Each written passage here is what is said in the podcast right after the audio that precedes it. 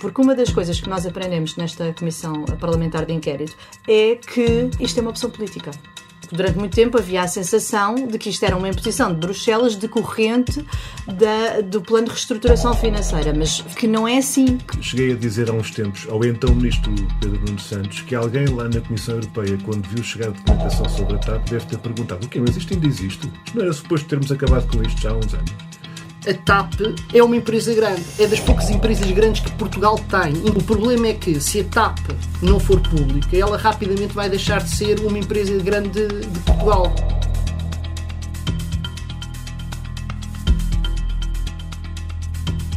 Olá, este é o Megafone, o podcast do Abril Abril. Em 2019, antes da pandemia, a TAP era responsável por 2,6 mil milhões de euros em exportações diretas e de 700 milhões de euros de poupança em importações. A soma destes valores, 3,3 mil milhões, correspondeu a 1,54% do PIB português. Acrescentando os 2,5 mil milhões de euros de exportações indiretas, por transporte de 50 mil toneladas de carga de empresas com sede e instalações em Portugal, a TAP representava 2,7% do PIB português em 2019. No entanto, a companhia bandeira portuguesa tornou-se hoje uma trincheira ideológica da direita nas redes sociais e no comentário político, onde é promovida a ideia de que a única solução para a TAP é a privatização total da empresa. Parece que desta vez é que vai correr mesmo bem. Neste episódio do Megafone, sobre o presente e o futuro da TAP, contamos com a presença de Margarida Davim, jornalista de política da revista Sábado, Ricardo Paz Mamed, economista e signatário da Carta Aberta A TAP não é um ativo tóxico, é um trufo económico ao serviço do país, e Bruno Dias, deputado do PCP, que integrou a Comissão de Inquérito à TAP. Margarida, a percepção pública sobre a TAP mudou muito nos últimos anos. Eu lembro-me de um tempo em que a TAP era ainda, para uma maioria, uma grande maioria da população portuguesa, um sinónimo de qualidade e de, de uma empresa de confiança. Acabou por se tornar hoje em dia, no entanto, uma espécie de trincheira ideológica nas redes sociais e no comentário político em que basta dizer a TAP para ser sinónimo de desgraça e de despesa, etc. Sim, isso é uma pergunta. Uh, sim, uh, houve de facto uma alteração na, na percepção pública da TAP, mas é, é, também natural que tenha sido, não é? Porque estamos a falar de uma empresa que nos últimos tempos um, tem sido notícia muitas vezes uh, por várias uh, questões que não são as melhores e, portanto, e por muitos resultados financeiros uh, complicados, porque, por polémicas, por alguns casos mais importantes do que outros, por muitos casinhos. Um, mas eu não sei se essa pergunta tem que ver com a ideia de que hum, essa alteração de percepção pública tem uma desvalorização, tem um efeito de desvalorização no ativo TAP. Não sei se, é, se está um bocadinho implícita essa pergunta, porque se está, eu acho que não. Ou seja, hum, acho que de facto não é bom para nenhuma empresa estar no centro uh, deste tipo de polémicas. Acho que é natural uma empresa uh, com a dimensão uh, da TAP e com a intervenção pública que teve, uh, estar sobre, uh, estar sob uh, um forte escrutínio, acho que isso é natural. Acho que isso não tem necessariamente de ter um, um efeito negativo na atividade da empresa. O que eu acho que é verdadeiramente negativo é a forma como todo este debate público um, se centrou muitas vezes no acessório e esqueceu o essencial. Uh, durante a maior parte do tempo, e, e foram muitas horas uh, de atenção mediática a este assunto TAP, um, nós perdemos muito, muito tempo em, em, episódios telenovelescos, em pormenores. Um, por exemplo, o, o, caso que faz, que dá o mote à, à Comissão Parlamentar de Inquérito, o caso da indignação Alexandra Reis. Uh, é um caso que eu entendo uh, que choca as pessoas o valor envolvido pela indenização e depois até se veio a, a comprovar que havia uma ilegalidade na atribuição dessa, dessa indenização, mas uh, aquilo que nós devíamos ter discutido não é a senhora engenheira Alexandra Reis e os 500 mil euros que a senhora engenheira Alexandra Reis levou para casa naquela indenização, independentemente de depois se poder discutir, claro, se é indevido ou não. Uh, o que devíamos estar a discutir é se faz sentido haver aqueles níveis salariais uh, na, naquele tipo de empresas e noutras. Uh, faz sentido discutir se, se estes, se, por exemplo, na Caixa Geral de Depósitos, como ainda esta semana ficámos a saber outra vez, através do, do ex-ministro Pedro Nuno Santos, faz sentido que administradores saiam com, com indenizações de valor de um de um milhão de euros e outro de 750 mil euros. Um, porque este caso Alexandra Reis, que foi muito usado para falar sobre a TAP, no fundo, uh, quer dizer, uh, para usar uma expressão em inglês, é business as usual uh, num determinado tipo de empresas. E estamos a falar um, de, de, um, de, um, universo onde cabem empresas privadas, mas onde cabem também empresas públicas, como é o caso da Caixa Geral de Depósitos, como é o caso ainda da TAP. E, portanto, faz sentido que se discuta, sim, uh, aquele valor, mas neste contexto, num contexto mais alargado e não num contexto daquele caso especificamente. Assim como faz sentido uh, perceber, por exemplo, e, e, acho que já se começou a falar um bocadinho mais sobre isso, mas infelizmente não tanto como se deveria ter falado, acho eu, uh, perceber o negócio da privatização em 2015, perceber uh, aquilo a que se chama agora os fundos Airbus e todo, todos os contornos que teve esse negócio, e assim como faz muito sentido, e aí eu acho que se tem falado muito pouco, uh, perceber o que é que vai acontecer a seguir, não é? Portanto, como é que vai ser esta privatização e porquê é que ela tem de acontecer? Qual é o motivo uh, que, que, faz com que, com que tenha de acontecer uma privatização. Porque uma das coisas que nós aprendemos nesta Comissão Parlamentar de Inquérito, e na verdade eu acho que não aprendemos assim tanto sobre a TAP, mas uma que aprendemos que eu acho que é importante, é que uh, isto é uma opção política. Isto foi dito uh, que uh, durante muito tempo havia a sensação de que isto era uma imposição de Bruxelas decorrente da, do plano de reestruturação financeira, mas ficou claramente dito por vários intervenientes conhecedores do processo que não é assim, que Bruxelas não impõe esta solução. Portanto, estamos no, no, no, domínio da escolha política. Estando no domínio da escolha política, ela é obviamente sempre legítima, mas ela tem sempre de ser explicada. E eu acho que tem havido muito pouca explicação e muito pouco debate sobre essa opção política, que ainda por cima tem vários modelos possíveis e o governo nunca foi claro a definir qual dos modelos prefere. Bruno seguindo aqui um bocadinho na linha de, sobre a privatização, achas que, que, nos poderias falar um bocadinho sobre a razão pela qual tantas vezes é afirmada que a TAP não serve aos interesses do país uh, e se dizem tantas vezes que a TAP não serve aos interesses do país, porque é que ela serve para os interesses económicos de várias empresas no estrangeiro? Eu, eu creio que essa, essa afirmação sendo e essa discussão e esse, esse ataque, digamos, sistemático eh, em que, eh, em que a TAP é um alvo a bater. E eu não digo só a TAP pública, eu digo a TAP, eh, tal como ela é hoje, é um alvo a bater. E, é um, e seria quase um escândalo teórico. Cheguei a dizer há uns tempos ao então ministro Pedro Nuno Santos que alguém lá na Comissão Europeia, quando viu chegar a documentação sobre a TAP, deve ter perguntado: o quê? Mas isto ainda existe? Isto não era suposto termos acabado com isto já há uns anos? Porque de facto não é suposto nesta União Europeia que haja uma TAP que haja uma companhia aérea de bandeira uh, de um país uh, que tem uh, uma ferramenta estratégica para o seu desenvolvimento e para a sua soberania, como é a TAP.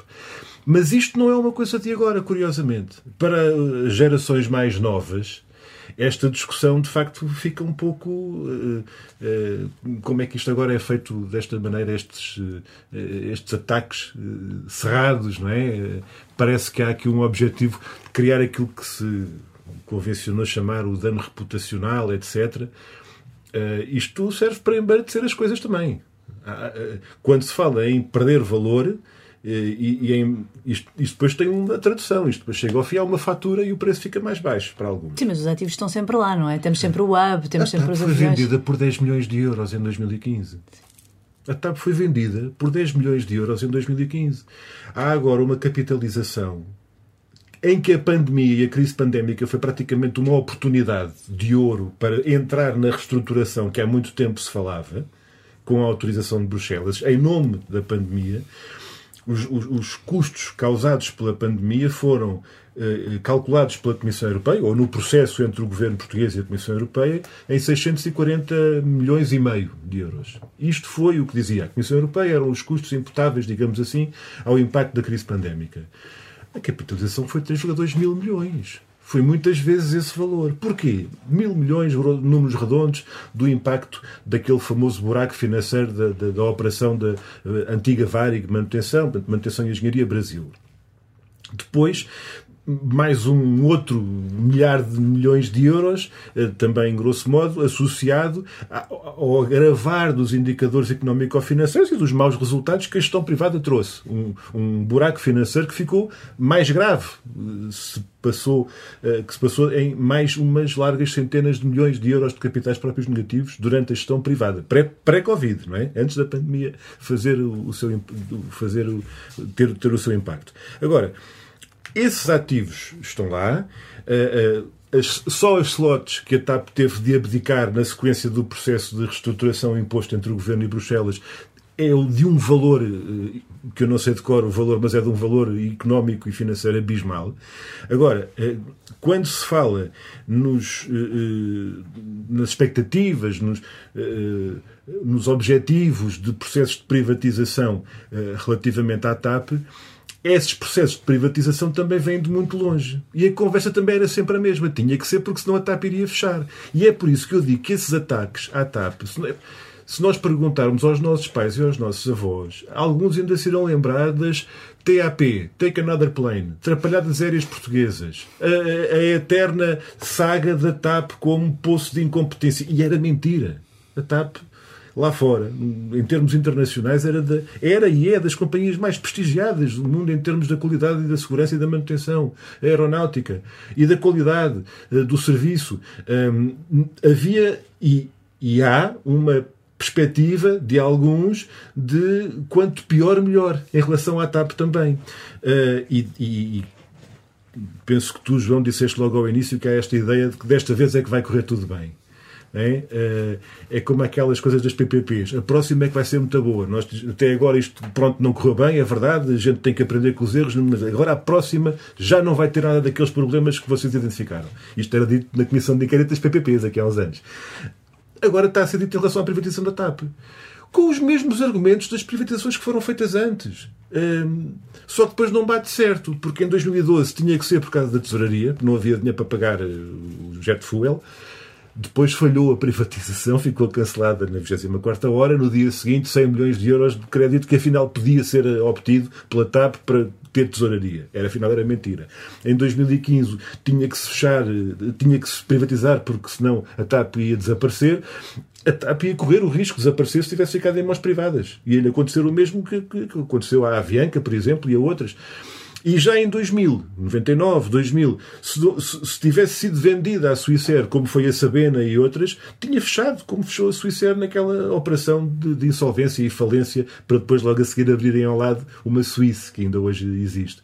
Desta vez, nós estamos a gravar este podcast poucas horas depois de termos ouvido o Ministro das Finanças afirmar perentoriamente que há salvaguardas estratégicas que o Governo irá garantidamente definir no processo de privatização da TAP e elas são, dois pontos, a manutenção do Hub Lisboa para o futuro, a continuidade da TAP enquanto empresa autónoma e um projeto estratégico de desenvolvimento exatamente as mesmas coisas que o governo PSD-CDS garantiu que ia ser salvaguardado do processo de privatização. O Hub Lisboa por mais de 30 anos, a marca da TAP salvaguardada e um projeto de desenvolvimento. Dizem todos a mesma coisa. E depois os resultados também não vão ser muito diferentes. E esse é que é o perigo. E esse é que é a ameaça. E achas que o resultado desta vez, eh, ou que a ambição desta vez pode ser, como dizias, mesmo desmantelar eh, de uma vez por todas a, TAP? Eh, enquanto ameaça concorrencial, sim. Eu não estou a dizer que o objetivo de quem vem comprar seja imediatamente... Desmantelar imediatamente, vender tudo. Vender aquilo às peças de certa forma, o Sr. David Newman tinha um projeto eh, corporativo e empresarial para a TAP que era fazer aplicar o mesmo guião que aplicou nos outros filmes, nomeadamente JetBlue e outras companhias, onde ele fez o mesmo negócio, que é compra-se, engorda-se, engorda-se, engorda-se, valoriza-se o ativo naquela leitura economicista e depois vende-se da forma como mais convier uh, uh, economicamente. Pode ser às peças, é? desmantelando e vendendo às peças, vendendo a granel. Uh, e isso era o que ia acontecer à TAP, se o Sr. Dilma tivesse continuado no controle da companhia. Neste caso, nós não estamos a dizer que isto vai fechar amanhã. Estamos a dizer que a única forma de garantir é a, a, continuidade e o papel que a TAP tem, porque pode haver uma TAP com a marca e com uh, uh, o mesmo número de contribuinte e com, e com os mesmos registros, mas uh, o problema é assumir no nosso país, na nossa economia, aquele papel estratégico que tu começaste por dizer no enquadramento deste podcast é? Eh, enquanto alavanca fundamental para a produção nacional, enquanto instrumento estratégico, até, por exemplo, na carga aérea, para as nossas exportações de bens transacionáveis. Eh, a questão do turismo tem aqui um peso, mas depois há um, há um, há um tema fundamental para nós, que não é fundamental para outros países europeus, que é a coesão territorial. Nós temos ilhas e arquipélagos com uma realidade que não há noutros países europeus, seguramente não no centro da Europa.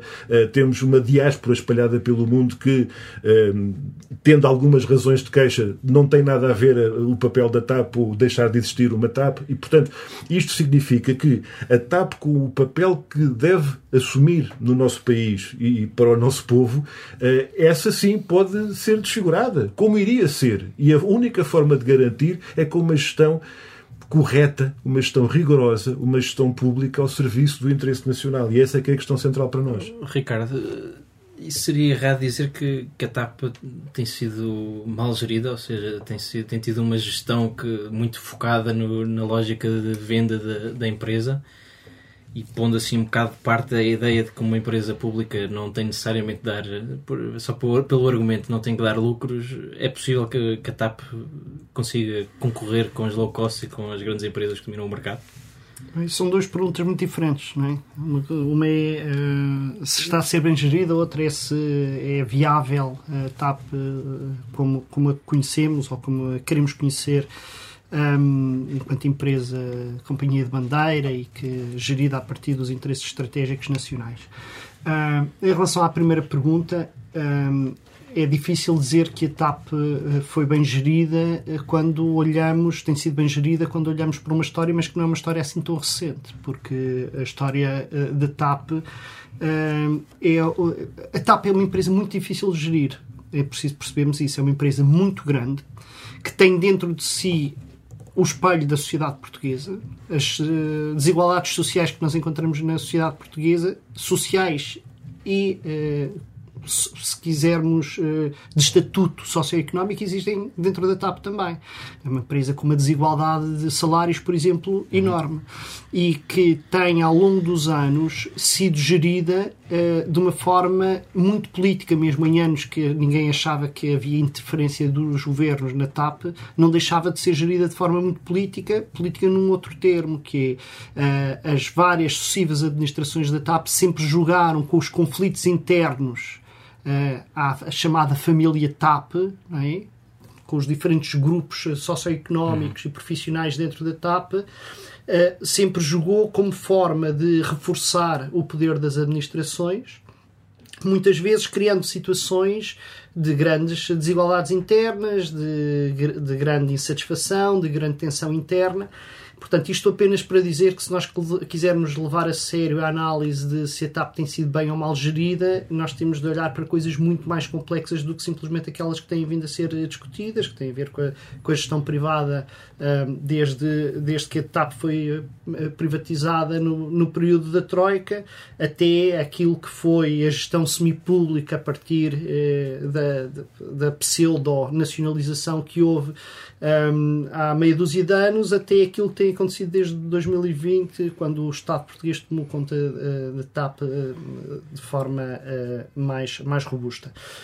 Um, e às vezes não é muito fácil ter esta discussão porque muitas vezes não é fácil distinguir aquilo que são boas e más opções da TAP. Vou dar um exemplo muito claro.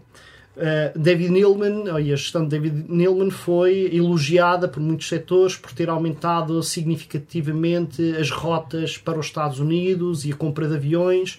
Muitos viram isso como uma gestão ambiciosa, como uma, dar escala TAP e tal. Uh, os problemas associados a uma estratégia destes ficaram visíveis no momento da pandemia. O que é que significa? Uma empresa que não tem dimensão para aquele nível de alavancagem financeira.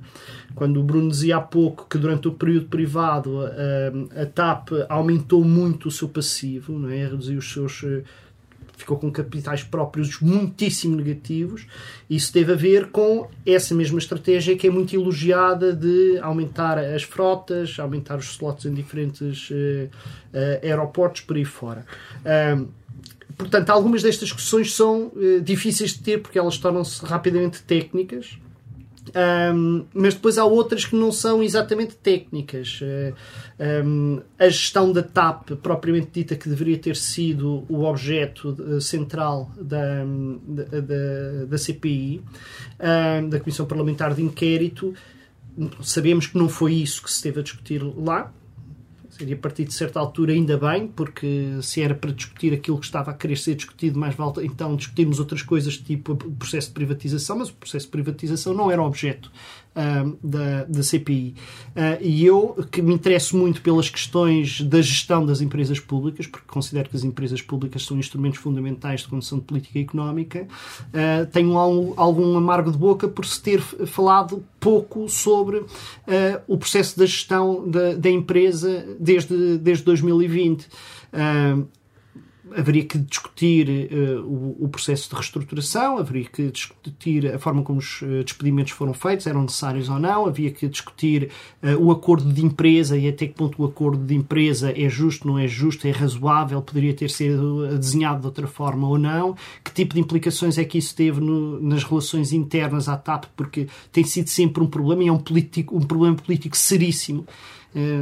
tínhamos isto claro o, as tensões internas à TAP são um dos fatores, não, não, desprezando aqueles aspectos que o Bruno referia há pouco, de haver atores eh, económicos e políticos que estão interessados em degradar a TAP para ela embaratecer, mas os problemas da TAP não são apenas isso. A TAP tem problemas de que é muito difícil gerir aquele, aquelas tensões internas entre sindicatos, comissão de trabalhadores, entre diferentes uh, grupos da, da mesma companhia.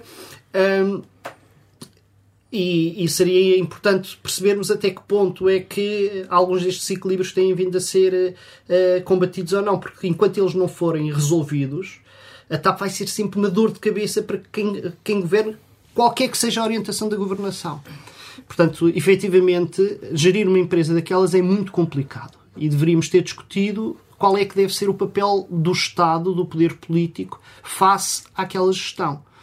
Uh, e eu acho que argumentar, como argumentou o, o, o ex-ministro Pedro Nuno Santos, uh, dizer uh, mas a, a, TAP produziu resultados financeiros, eu não acho que isso seja irrelevante. Eu acho que é um, um fator que, ainda por cima, no tom em que se fala sobre a gestão da TAP, é uma questão relevante, mas efetivamente nós tivemos ali um problema que foi os modos de organização de uma empresa destas não foram minimamente respeitados dizer, para todos os efeitos, o governo decidiu que tinha um conselho de administração com uh, executivos e não executivos, pagava salários a executivos e não executivos, mas depois, em vez de falar com o presidente da Comissão, Administra da Comissão de Administração, um, ehm, que é com quem, a partir do Estado, deve falar enquanto acionista, os próprios responsáveis políticos, Hugo Mendes e Pedro Nuno Santos, admitiram que os contactos eram permanentes com a CEO.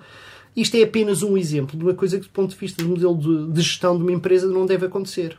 Não deve acontecer. Das duas, uma, o Estado abdica de ter membros não executivos uh, numa empresa pública, e aí fala apenas com quem é responsável pela, pela gestão executiva da empresa, ou se tem membros não executivos, é com eles, que é com o Presidente da Comissão do Conselho de Administração que deve falar e não com, os, eh, com a, a Presidente eh, Executiva da, da empresa. E isto revela uma falta de noção em Portugal sobre como é que o Estado deve lidar com empresas públicas.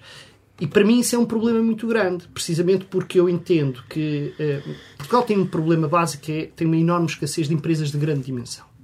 E isso é um problema de desenvolvimento económico para qualquer país. Esta ideia de que small is beautiful, que podemos sobreviver, desenvolvemos com base só em pequenas e médias empresas, é uma coisa que não faz sentido nenhum. Não há nenhuma economia que tenha dado, saltos eh, relevantes no seu desenvolvimento que não conte com grandes empresas que arrastem as outras. Então a TAP deve ser, deve ser ou seja, não deve ser relegada para uma, um plano de uma companhia secundária. De um não, é o problema aqui é que a TAP é uma empresa grande. É das poucas empresas grandes que Portugal tem, independentemente de ser público ou não. o problema é que se a TAP não for pública, ela rapidamente vai deixar de ser uma empresa grande de, de, Portugal, vai ser uma delegação de uma empresa grande que desenvolve uma estratégia fora do país e sem estar alinhada com a estratégia de desenvolvimento do país. E, portanto, nós podíamos nos anos 90 havia essa ilusão, o Cavaco fez muito um discurso que era nós queremos grandes empresas nacionais.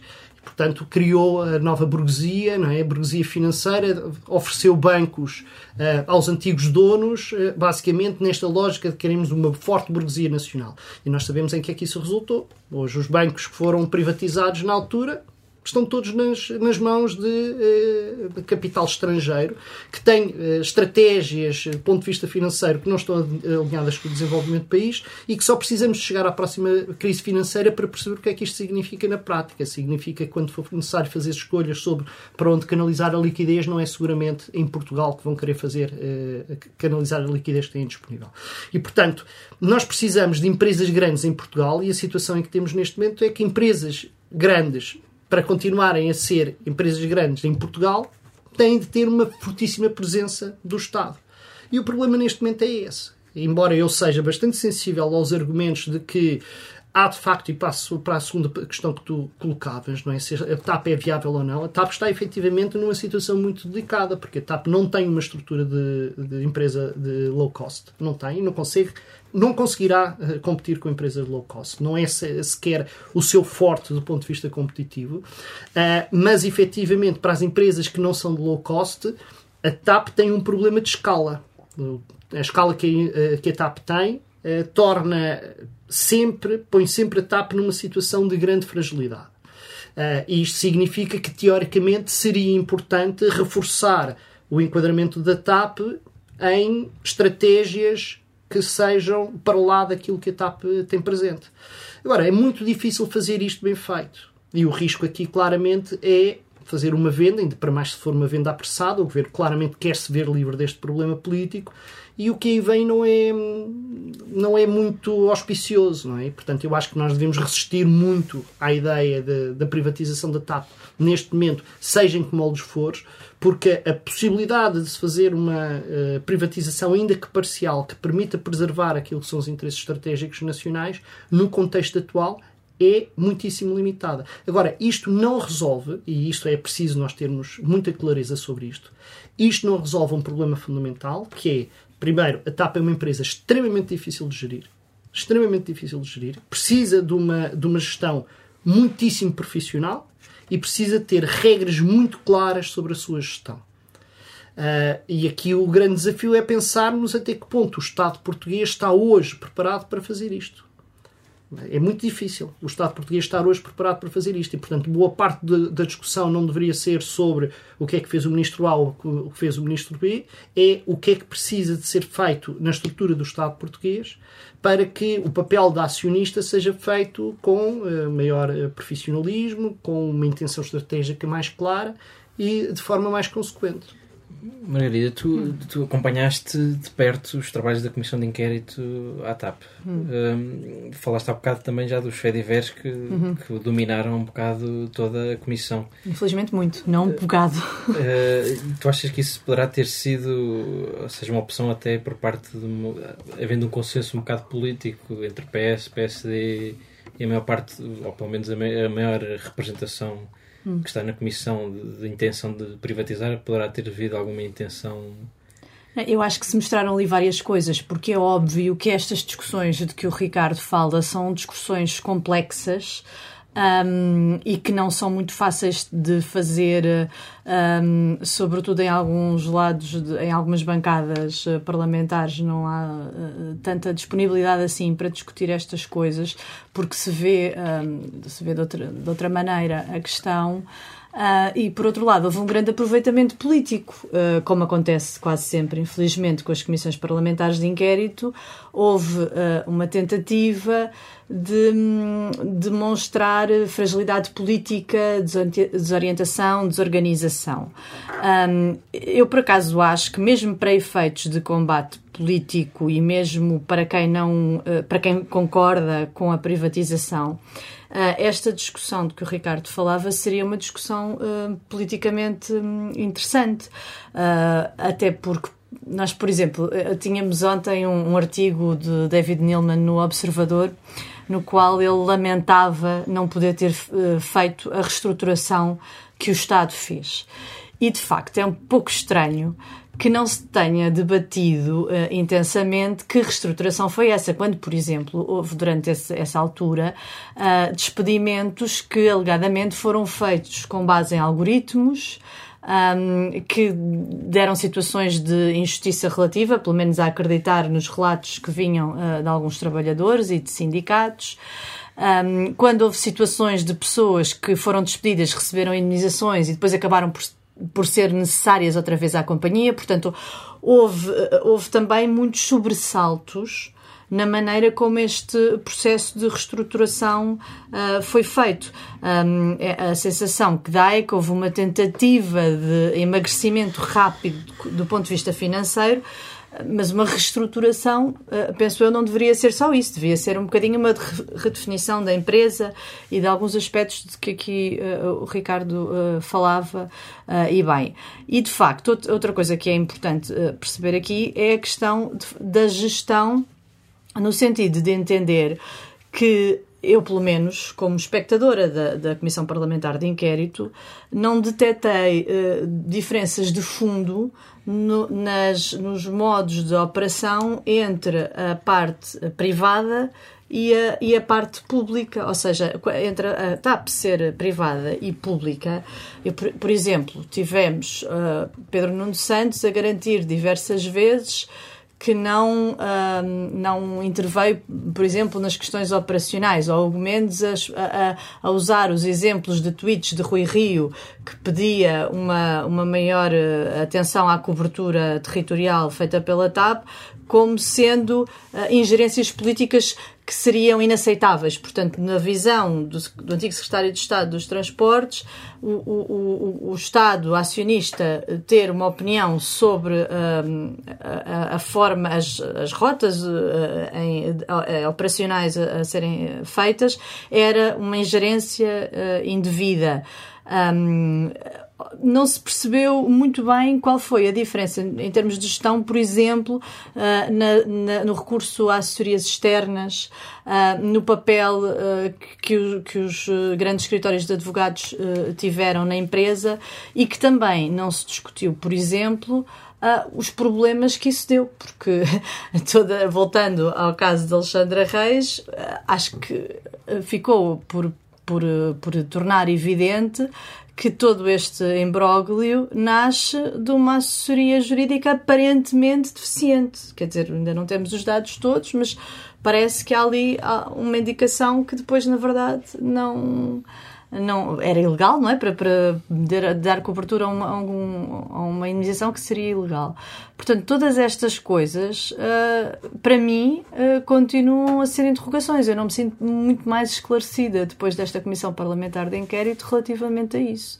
Assim como também não percebo quais são os grandes desígnios que o Estado tem e de que maneira é que tentou uh, pô-los em prática durante este período em que teve o controle da empresa. Um, agora, há aqui uma coisa que, uh, que ainda hoje o deputado Bruno Dias uh, uh, questionou o, o, Ministro das Finanças, Fernando Medina, sobre um, a questão de, dos resultados financeiros da TAP SA e da TAP SGPS, ou seja, para tentar traduzir isto, esperando não, não cometer nenhum erro grave, um, a, a, TAP, a, a operação dos aviões, aquilo que nós entendemos como TAP comumente, é alguma coisa que tem resultados eh, financeiros positivos. A companhia aérea. A companhia aérea, os aviões. Propriamente dita. Dão resultados positivos. O, pelo que eu percebi hoje do que vi na audição, eh, o grupo, que inclui, por exemplo, a tal manutenção no Brasil, é que tem os resultados uh, financeiros negativos. E pareceu-me, pelas perguntas que fez, que, está, que um, isso agravou-se ainda durante a, a administração uh, privada. Muito. Pronto. Uh, isso dá-nos uma ideia que, se calhar, a, a TAP de facto é muito difícil de gerir, mas se calhar haverá soluções um, para conseguir torná-la uh, viável financeiramente. E aqui, se calhar, o Ricardo terá uma ideia, o Sr. Deputado também terá uma ideia melhor do que eu sobre isto, mas se calhar há maneiras para tornar viável financeiramente, embora seja muito difícil, não é uma missão impossível. Ou seja, Porque nós estamos todos agora a, a, a, a, discutir a privatização com base numa frase que Pedro Nuno Santos tem dito muitas vezes, que é a TAP não sobrevive, não sobrevive sozinha. Uh, eu não tenho uma resposta para isso, sinceramente. Acho estranho que se deixe a discussão ficar só nessa frase uh, e, e, que estejamos todos a dar um salto de fé em relação a essa frase sem a, a sem a debatermos, sem percebermos porquê, é, quais são os motivos que levam a isso. E se calhar ambos eu, têm outra, outra eu têm mais contributos. perguntar ao Bruno sobre isso, sobre até sobre as declarações do, do Pedro Nuno Santos sobre a incapacidade da empresa de sobreviver eh, sem ser integrante nos grandes grupos europeus. Eh, as diretivas europeias são, são compatíveis com uma TAP eh, gerida com os interesses de, do Estado português? Ora, aí já está uma boa parte da resposta ao problema. Ao problema, isto é, à pergunta, que é a TAP pode sobreviver sozinha. Como assim sozinha, primeiro? Que é isso de sobreviver sozinho? Sozinho no sentido de Uh, não ter um, uma outra companhia aérea europeia que seja a dona da TAP. A TAP pode sobreviver sem ser uma subsidiária da Lufthansa? Resposta: sim. A TAP pode sobreviver num contexto uh, de uh, legislação comunitária que, enquanto a Delta Airlines recebe dezenas e dezenas de milhares de milhões de dólares do Estado norte-americano. A TAP é esmifrada, desculpem a expressão, como, com, os, com o mesmo espírito da Troika de 2011. Um, e não pode ir além de uma um, capitalização que, no fundo, serve para limpar imparidades do balanço. Imparidades como a tal questão da operação no Brasil. Uh, ainda, ainda da história da tentativa de privatizar Passo e Ser em 99, 2000. Isto estava identificado. Agora, qual é o problema? É que, de facto, há aqui causas mais profundas que têm a ver com uma orientação política que foi definida com uma clareza e uma limpidez por parte da então Comissária Europeia Loyola de Palácios, há 20 e tal anos, que vaticinava. Não vaticinava. Ela é, é aquelas, autoprofecias, aquelas profecias que se autocumprem, que é a, Europa vai ter quatro ou cinco grandes companhias aéreas majors uh, que vão uh, consolidar. Isto foi anunciado pela então Comissária Europeia. Isto está hoje a acontecer. Dizem-nos assim, é uma inevitabilidade. É, são leis da física, isto é mesmo assim. os rios correm para o mar, o sol põe-se ao ocidente, as companhias aéreas vão se comprar umas às outras e ficam quatro. Não é, não é. É uma questão de opções políticas. E aquilo que acontece no plano da aeronáutica civil, é? da aviação civil, acontece no plano da indústria. O, o, o Ricardo deu exemplos disto. Eu estava. Estamos a falar sobre a TAP. Mas eu lembro-me de vários camaradas meus terem dito na discussão sobre a banca: a banca ou é pública ou não será nacional. Ora, aí está. Recentemente, eh, há uns meses, numa discussão com o Ministro da Economia, chamámos a atenção para o Ministro a propósito da EFASEC que ou nós temos uma empresa que é defendida no contexto eh, industrial com o papel estratégico que pode ter até no plano científico e, tecnológico, pode ser um, um desses pilares que, que, que, o Ricardo falava, de grandes empresas de caráter nacional, ou então passa para a página 24 do PowerPoint de um fundo de investimento qualquer como aconteceu depois com a Sorefam, o resultado que se viu. E, portanto, um, o Estado tem vindo a ser desqualificado e degradado nas suas capacidades, quer para gerir a TAP, quer para gerir o SNS, quer para gerir a escola pública. E isto é um problema para a democracia. Um, porquê? Para discutir o SNS e a escola pública e as restrições orçamentais brutais e as dificuldades crescentes que se colocam na gestão e, e, a autonomia, etc., até parece que estamos a falar da TAP. Vamos lá, de, vamos lá dar as diretivas e, e, e às orientações e aos uh, Country Specific Recommendations que depois aparecem nas revisões da União Europeia que dizem que vocês têm de cortar. E quando se fala em relação, por exemplo, ao papel da TAP em relação às, uh, às regiões autónomas do Açores e da Madeira, eu não tenho a certeza, mas estou profundamente convencido que num país que tenha ilhas e arquipélagos, como é o caso de Portugal, seremos talvez o único país da União Europeia que não tem um mecanismo público de serviço público de transporte aéreo para aquelas regiões, como já tivemos. Eu recordo. Liberalizou-se o transporte aéreo para os Açores e para a Madeira. Para quê? Para abrir a porta, para escancarar a porta às Ryanairs e às EasyJets desta vida. Eh, porque isso é que era o futuro, isso é que era o turismo, isso é que era a riqueza. A TAP deixou de ter eh, o regime que existia antes, que também não era perfeito. Não era, não era perfeito. Eh, tinha problemas. Mas quando o Reino Unido fazia parte da União Europeia, as diretivas não impediam o Reino Unido de ter serviço público de transporte aéreo para as ilhas da Escócia e para o Mar do Norte, nem a França em relação à Córcega. Eh, não estamos a falar dos, daquelas ultraperiferias que são diferentes das nossas, no Oceano Pacífico. Estamos a falar aqui eh, mais ou menos equiparadas, não é? Ora, isto levanta uh, uh, aquela questão que tu colocavas há pouco da empresa pública que não tem de dar lucro. Não é proibido que uma empresa pública dê lucro, mas a questão é a razão de ser da empresa. Qual é o seu papel na economia e, e, e, na, e na, sociedade em que ela se vai inserir?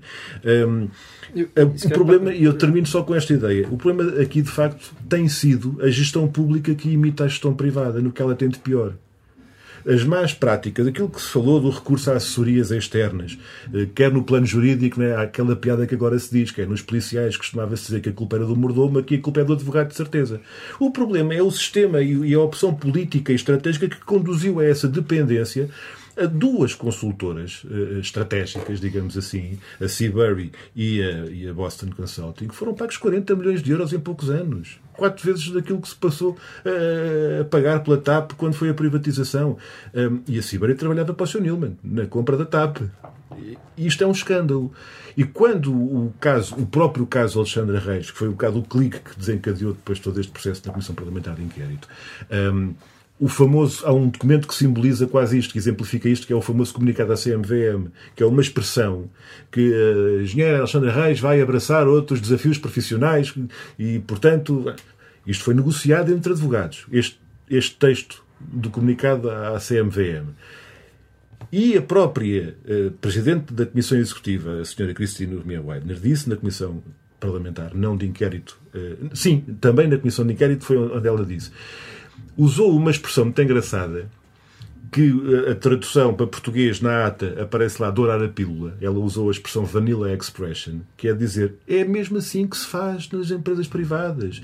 Nós fazemos estas vanilla expressions e aqui também fizemos. E, portanto, o recurso sistemático às consultoras, ter a Boston Consulting a dizer como é que a TAP vai fazer a tal separação da SGPS, da casa-mãe, digamos assim, parquear lá o que é passivo e o que é dívida acumulada, ehm, ter os créditos consolidados de um lado e a dívida e o passivo do outro. Isto a gente já viu este filme, eu lembro-me disto no Grupo Espírito Santo e no BES, na Comissão de Inquérito na altura. Um, e, entretanto, uh, quando se coloca agora a situação do que é que vai ser feito a estas empresas, portanto, estamos a falar da SPDA Ground Force, está hoje num processo de insolvência. Estamos a falar da Portugália, que não é uma coisa menor. Por acaso foi comprada ao Grupo Espírito Santo pela TAP na altura, para, para salvar aquele negócio. E este, este futuro indefinido sobre a TAP má, para salvar a TAP boa, para garantir uma privatização auspiciosa para uma Lufthansa qualquer, isto significa que, de facto, a Comissão de Inquérito permitiu de facto esclarecer, denunciar e expor estas práticas eh, de uma gestão que na verdade serve a objetivos que não são aqueles que uma gestão pública deve assegurar. Ricardo, e o que é que a TAP faz ou devia fazer que é imprescindível a Portugal? O que é que é estas coisas que o Bruno dizia que é indispensável ou imprescindível assegurar? Bom, há, aqui, há, várias coisas. Há uma que nós devemos ter em consideração que é um, o facto de Portugal ser um país geograficamente periférico e onde, tirando os espanhóis, só se chega a cada avião. É? E, portanto, uh, seria muito bom nós conseguirmos ter boas ligações uh, ao centro da Europa através de, de comboios rápidos, mas não temos não temos, nem se afigura como algo que seja viável tão cedo. Uhum. E, portanto, o, o, o facto de nós garantirmos um hub em Portugal é algo que, à partida, garante que o fluxo de relações, de conexões que existem entre Portugal e o resto do mundo é necessariamente muito maior. Há uma forma simples de ver isto noutros domínios. O facto de, de Portugal não ter eh, muito tráfego eh, marítimo transatlântico ou intercontinental significa que, por exemplo, as empresas portuguesas que importam bens intermédios a partir eh, da Ásia têm de esperar mais duas semanas do que o resto dos produtores no centro da Europa, porque tipicamente os barcos têm de ir até Antuérpia ou Roterdão, descarregam lá e depois daí é que vêm para Portugal. Um, isso significa basicamente que têm de manter níveis de estoque em armazém que são muito maiores do que outros países. Isto para dar uma ideia de noutro, noutro setor, noutro domínio, em como Uh, o posicionamento, a centralidade de, uma, de um determinado país, de uma determinada economia, pode ser determinante para o seu sucesso. Uh, se nós temos uh, qualquer indivíduo, seja alguém a fazer turismo, seja alguém a fazer negócios, o que for, que para chegar a Portugal tem de ir sempre a Frankfurt antes de vir para Lisboa ou para o Porto, ou tem de ir sempre a Madrid antes de vir para Lisboa ou para o Porto, isso significa uma redução da centralidade geográfica de Portugal. E, portanto, a TAP neste momento é um elemento de combate a esta periferização. Uh, e eu não compro nada aqueles discursos de que se a TAP desaparecer, outras uh, companhias aéreas vão ocupar esse lugar, porque vão efetivamente ocupar esse lugar, mas vão ocupar esse lugar no que for imediatamente mais lucrativo, que tipicamente é ter mais ligações entre eh, Lisboa e Porto e, e Madrid. Porto, Madrid, Lisboa, Madrid. Agora, não significa que vão cobrir as mesmas rotas transatlânticas que. Foi, foi o que disse, aliás, o, o, presidente da Ibéria outro dia que tinha que pensar na, durante, na compra da TAP se porventura faria sentido para os seus clientes eh, estar a fazer essa mas, compra. Sim, mas isso é claro, e aliás é, é muito lucrativo para a Ibéria concentrar voos que até agora ligam uh, Portugal países fora da União Europeia, fora do, continente europeu, passar a tê-los a, a, ligar a Espanha. É, é de um grande interesse de Espanha que isso aconteça. Madrid ganha uma centralidade enorme adicional porque cobre rotas que são pouco cobertas atualmente pelas eh, companhias aéreas uh, espanholas.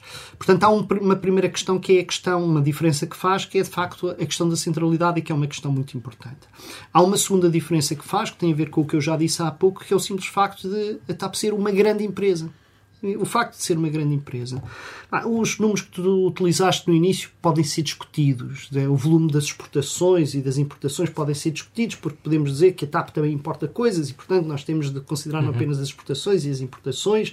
E se houver substituição da TAP por outras companhias, parte disso também ia permanecer em Portugal, etc. E, portanto, eu acho que de facto está a faltar um estudo mais sistemático sobre para mim parece-me claro, é muito difícil, olhando para os números, que não cheguemos à conclusão que há um valor acrescentado financeiro da TAP por cima do, propriamente dos resultados uh, financeiros da companhia enquanto tal há um efeito financeiro para o país, mas na verdade nós não sabemos qual é esse efeito financeiro e deveríamos saber, e nenhuma privatização, fosse o que fosse, deveria ser feito sem esse estudo estar concluído.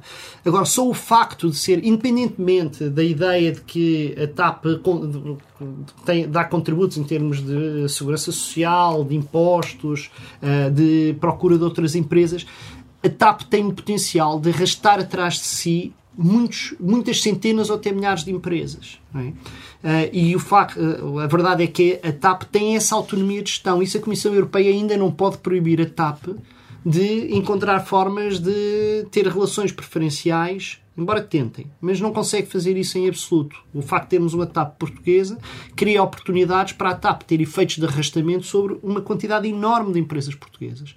Não é por acaso os aviões da TAP atualmente já não têm a revista, mas a gente abria a revista e via quem eram as empresas com quem a TAP tinha relações, o tipo de papel que a TAP tinha na promoção daquilo que era a produção nacional. E, como, e até no, no, desenvolvimento de competências das mais variadas, quer dizer, a TAP é uma empresa muito sofisticada, ou deve ser uma empresa muito sofisticada, aos mais variados níveis, em termos de gestão financeira, em termos de gestão uh, de operações, em termos de inteligência artificial. O facto de termos esse tipo de atividades a serem desenvolvidas por uma empresa portuguesa que recruta localmente os seus quadros é um contributo para o desenvolvimento das competências técnicas, tecnológicas e gestão da economia portuguesa. Isto são tudo coisas que não aparecem nos números sobre qual é o cash flow ou qual é uh, os lucros operacionais da TAP, porque são coisas que têm a ver com o efeito de arrastamento que as grandes empresas sofisticadas têm, têm sobre uma economia de um país. E eu ainda não referi, até agora, aquelas questões que o Bruno já referiu de a coesão territorial, não é? ou a ligação às comunidades portuguesas. Nós não precisamos sequer de falar uh, desses aspectos, que são aspectos que de, dizem respeito, no fundo, ao projeto cultural de país que temos e de, de coesão social que temos, para perceber que, do ponto de vista estritamente económico, não é indiferente ter ou não ter uma, uma tapa alinhada com os, com os objetivos do, uh, do país. Tendo em conta aquilo que foi a comissão de inquérito e aquilo, os desenvolvimentos dos últimos meses e até anos, eh, qual é que esperam vir a ser o futuro da TAP? Consideram há uma possibilidade de vir a sobreviver a este processo? É, isto é uma pergunta para todos. É a pergunta final porque já estamos Bolas já estamos de cristal eu acho que nenhum de nós tem. Agora, hum, isso é um bocado a pergunta dos, não sei, mil milhões de, de, de dólares. Um, é difícil perceber. É, é para dar a oportunidade, depois daqui a uns anos que correr bem, poderem vir dizer que avisaram antecipadamente. Pois o problema é que estamos sempre a, a, a, ver, se calhar, o mesmo filme, não é? E, e, estamos todos a ver alguns riscos, já identificámos aqui alguns, e não estamos a ver um debate muito profundo e muito sério entre os decisores políticos sobre todos esses eh, riscos, eh, por um lado, e todos esses benefícios, por outro, que a TAP pode dar ao país e, portanto, hum, não é muito fácil fazer uma previsão, mas nós sabemos uma coisa: sabemos que o governo já tomou a decisão de privatizar a empresa. Não sabemos em que moldes, não sabemos uh, qual é a participação que o Estado quer manter ou não na empresa.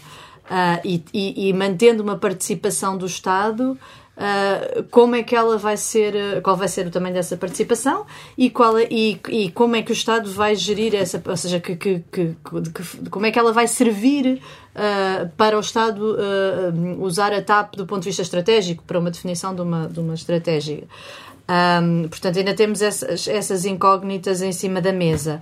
Um, não sei, não sei o que acontecerá no futuro, mas se a, se a privatização uh, implicar a venda, como parece que, que implica a um grande grupo económico, podemos imaginar que o centro de decisão será afastado de Lisboa, com tudo o que isso implica, e, e, que poderá haver uh, consequências uh, complicadas, por exemplo, para o turismo, para a economia, bem, enfim, tudo aquilo que, que acabámos por falar aqui.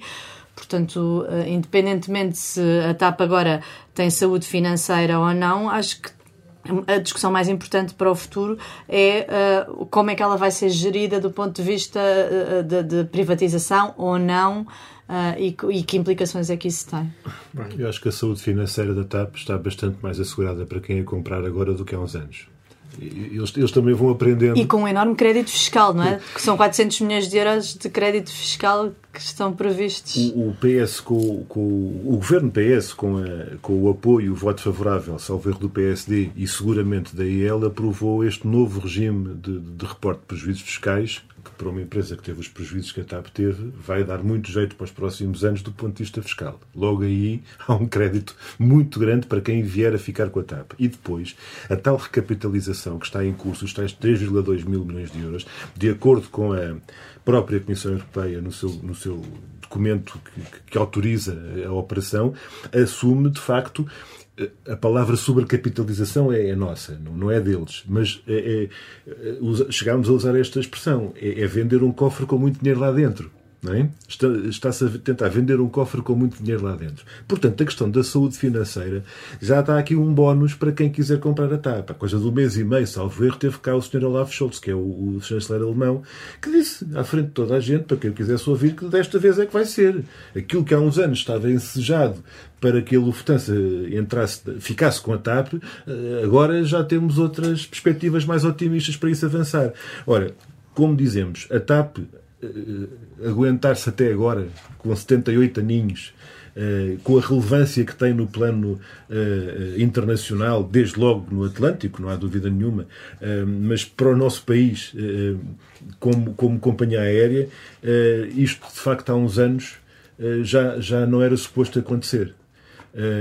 E, e, de facto, como os belgas perderam a Sabena, e hoje existe uma coisa chamada Brussels Airlines, assim como existe a companhia austríaca, assim como existe a própria Suíça, que entretanto foi comprada pela Lufthansa, nós dizemos assim: se passamos a ter uma companhia aérea subsidiária, mais uma subsidiária da Lufthansa, por exemplo, então o que poderá acontecer é uh, o, o, concorrente da TAP compra a TAP. A gente já viu este filme. Uh, aqueles, aqueles pares de cidades são Paulo, uh, uh, Oslo ou uh, Rio de Janeiro, Viena, que, que, que, as tais viagens não só de turismo, mas de trabalho, digo negócios e não só, não é? Essas viagens assumem essa importância que a TAP tem, passam a vir por Lisboa e são concorrenciais dessas rotas na Lufthansa e de outras companhias aéreas. Portanto, é o concorrente não só do transporte aéreo, como da própria manutenção e engenharia. A famosa Lufthansa Technik, quando a TAP Manutenção e Engenharia já fez prestação de serviços de manutenção e, engenharia para, uh, para eh, a Lufthansa e outras grandes companhias. Portanto, é preciso chamar a atenção para uma coisa. Não há inevitabilidades. Não há inevitabilidades. Uh, e, portanto, é, é preciso termos a consciência que podemos lutar e intervir para que aquilo que eles nos apontam como inevitabilidade não se confirme, eh, porque podemos de facto eh, ter uma palavra a dizer e devemos ter uma palavra a dizer. Ricardo. Eu tenho dificuldade em, perceber o que é que está na cabeça do, governo neste momento. tenho os maiores receios. Tenho os maiores receios porque o, o discurso do, do, ministro Fernando Medina é igual àquilo que já nos habituou eh, é outro, estamos a falar do mesmo ministro que nos disse que não, não havia, eh, não, não sabia o que era o conceito de turismo a mais. Não, é? não faz mal que isso tenha efeitos completamente desestruturantes no território, na habitação, no, no conjunto da, da economia. A noção de turismo a mais não existe. Há uma crença profunda na, na bondade dos mecanismos de mercado e eu acho que é, é exatamente esse, esse raciocínio que está por trás do discurso de Fernando Medina, é assim que, que ele pensa, é nisso que ele acredita, é, é esse o modelo de desenvolvimento que ele quer para o país. Uh, para mim ainda não é muito claro o que é que está na cabeça dos, dos outros responsáveis do governo, desde logo por, pelo, na cabeça do Primeiro-Ministro, que é quem mais conta aqui. Não sei que compromissos é que ele já terá assumido a nível europeu uh, em relação a isto e acho que há muitas coisas que se passam a esse nível que nós uh, não conhecemos, só podemos uh, especular. o que para mim é claro é que é, é um crime, é um crime se o resultado deste processo for a venda da TAP a uma empresa desta natureza que temos estado aqui a falar, uh, para que se torne apenas eh, mais um ramo das operações e para que a estratégia de desenvolvimento da companhia passe a ser, no, no, no fundo, a estar uh, submetida àquilo que são as orientações gerais da estratégia de empresas cujo, cujos objetivos não estão necessariamente alinhados com o desenvolvimento uh, do país. Agora, eu volto a dizer, e nisto é, é eventualmente tem, tem aqui alguma divergência com o Bruno, uh, eventualmente. Uh, as questões da, da escala não são menores num setor destes. Isto é, porque é que a escala é importante? Porque, basicamente, a lucratividade da TAP passa muito por, pela taxa de ocupação dos seus voos.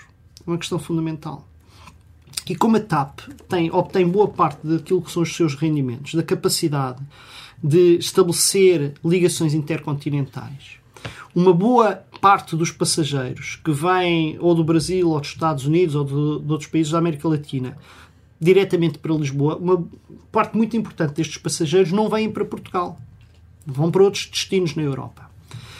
A forma de garantir que estes voos continuam a ser uh, viáveis do ponto de vista financeiro e que se mantêm com um nível de competitividade elevado passa, em larga medida, por em vez de termos uh, aviões que atravessam o Atlântico com 50% de taxa de ocupação, termos aviões que têm 90% de taxa de ocupação média. É? E isso só é possível se a estratégia de voos da TAP estiver muito bem articulada com a estratégia de voos de empresas que depois voam de Lisboa ou de Porto para outros destinos dentro da Europa que a TAP nunca vai conseguir uh, cobrir. Isto é, já, já tentou fazer isso e foi um erro do ponto de vista financeiro. A tentação natural é vamos ligar a muitos aeroportos uh, no, no, continente americano e depois vamos ter muitas ligações de Lisboa para todas as capitais e para todas as cidades onde há aeroportos na, na Europa. Isto não é possível, porque isto significa fazer um investimento brutal em aviões para rotas que nunca vão ser viáveis. Portanto, como é que isto pode ser viabilizado? É conseguir um tipo de acordo com empresas uh, europeias que aceitem a preservação das rotas intercontinentais na, na TAP e se articulem com a TAP, negociando com a TAP. Okay, vocês continuam a voar para aquelas cidades, para estas cidades na Europa voamos nós, e portanto isto permite que haja, pode-se até perder algumas uh, ligações intracontinentais, que tem como que são o reverso da medalha de manter com mais uh, lucratividade rotas uh, intercontinentais. E por isso é que eu uh, entendo que uma maior articulação com grandes empresas é um aspecto muito importante. A minha dúvida neste momento é se é possível, no contexto atual, fazer essa negociação. E prefiro que não haja privatização absolutamente nenhuma nesta fase do que estar a fazer uma. Claro, eu estou quando penso em privatização, eu estou a pensar em privatizações parciais, isto é, ter entrada de capital estrangeiro na TAP, porque reparem, isto é a prática uh, normal de desenvolvimento económico de economias de todos os sistemas. Quer dizer, a China desenvolveu-se nos últimos 40 anos à custa de parcerias eh, de, com empresas estrangeiras. Qual é a questão fundamental? É que o Estado manteve sempre a propriedade uh, dominante dessas empresas e que teve sempre a capacidade de impor a sua estratégia àquelas empresas. Se me disserem temos condições para garantir este domínio estratégico da TAP com a entrada da Lufthansa, eu digo ótimo.